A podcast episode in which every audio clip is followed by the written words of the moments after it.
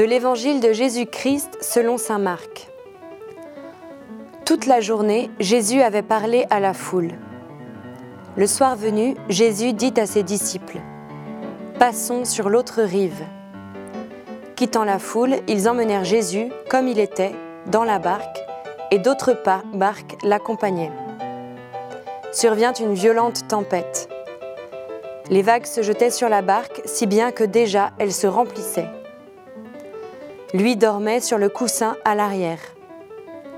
Les disciples le réveillent et lui disent Maître, nous sommes perdus, cela ne te fait rien? Réveillé, il menaça le vent et dit à la mer Silence, tais-toi. Le vent tomba et il se fit un grand calme. Jésus leur dit Pourquoi êtes-vous si craintifs? N'avez-vous pas encore la foi? Saisis d'une grande crainte, ils se disaient entre eux Qui est-il donc celui-ci pour que même le vent et la mer lui obéissent?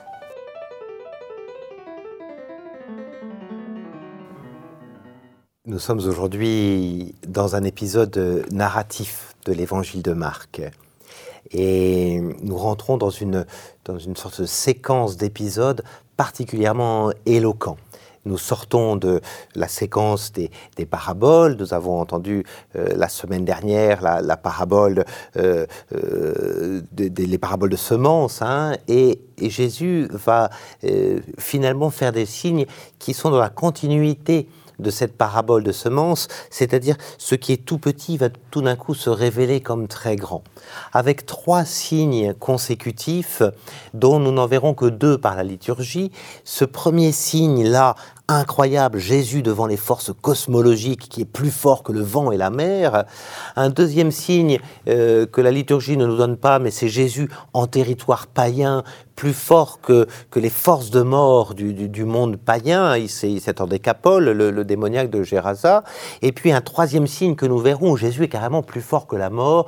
Euh, c'est ce que nous verrons la semaine prochaine avec euh, notamment la fille de Jaïr, mais aussi la femme hémorroïste. Donc trois signes de suite qui montrent que Jésus est plus puissant euh, que, que, les forces cosmologiques, qu'il est plus puissant que les forces de mort païennes, qu'il est plus puissant que, que, la, que la mort euh, euh, finalement, la, mort biologique, hein, véritablement.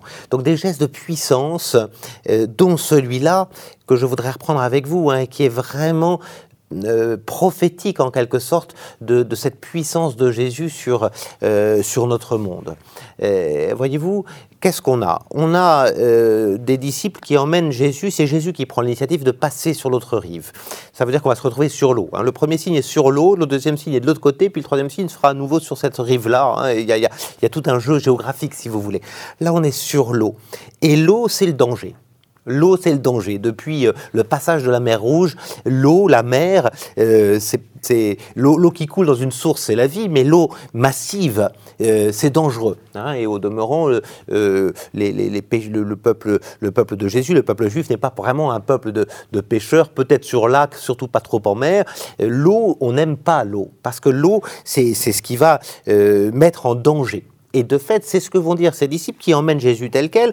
La tempête se lève, on nous dit même qu'elle est, en train d'abattre la barque, et, là, euh, Jésus dort. Les disciples sont complètement inquiets. Et qu'est-ce qu'ils vont dire? Ils vont dire Cela ne t'inquiète pas que nous soyons en train de périr. Le terme est très fort en, euh, en grec. On est en train de mourir.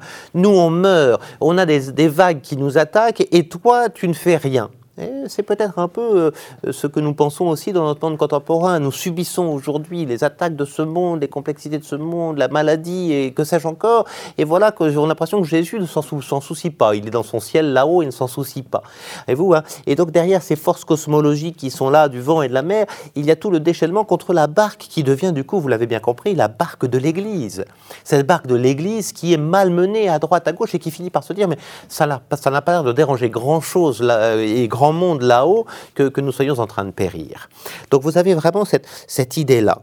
Et, du coup, Jésus va à la fois montrer sa puissance, Hein, il va calmer le vent et la mer. faut s'imaginer, on s'imagine bien quand euh, on va sur le lac de Tibériade et que on a justement des grandes vagues, ça arrive qu'il y ait du vent et que du coup il y a des grandes vagues, puis ça va dans tous les sens. On s'imagine ce que ça peut être d'imaginer, de, de, de, voir que Jésus ait pu dire calme-toi à la mer et que tout d'un coup calme plat. Hein, quand on est au milieu d'une tempête. Donc la puissance de Jésus hein, sur le vent et la mer. Et voilà que euh, Jésus a, fait preuve de puissance. Et qu'est-ce qu'il va dire à ses disciples? Il va dire, bah, vous avez très peur, ça c'est sûr, mais pourquoi n'avez-vous pas de foi? Pas peu de foi, mais carrément, et pourquoi est-ce que vous n'avez pas de foi? Votre foi est absente. Et du coup, on le voit, la foi, et c'est vraiment le cas euh, assez régulièrement dans l'Évangile, euh, c'est le contraire de la foi, c'est pas la non-foi, c'est la peur. Ne pas avoir la foi, c'est avoir peur. Avoir peur de tout ce qui peut arriver, de tout ce que ce monde peut nous, euh, la façon dont il peut nous mettre en danger. L'homme de foi, c'est celui qui ne craint pas, qui ne craint pas non pas par défiance ou par supériorité, mais parce qu'il sait qu'il est avec Jésus et que Jésus, contrairement aux apparences, n'est pas en train de dormir, qu'il agit dans son Église véritablement. Voyez-vous, et, et là, on a, on peut le dire, une sorte de prophétie de la résurrection. Jésus ressuscité euh, euh, vient euh, au cœur de son Église pour calmer les, forces les forces contraires et pour redonner la foi à ceux qui ont perdu cette foi. Et du coup, la, question finale des disciples va être une question qui nous habite aussi, hein, vraiment. Qui est-il celui-là? À qui même le vent et la mer obéissent. Qui est-il celui-là hein? Le début de notre foi, ça commence par là, par cette interrogation. Euh, voilà, est-ce que je crois vraiment que, que cet homme-là a puissance sur, euh, a, pouvoir sur, le, sur les forces de mort, sur les forces de danger euh, Voilà.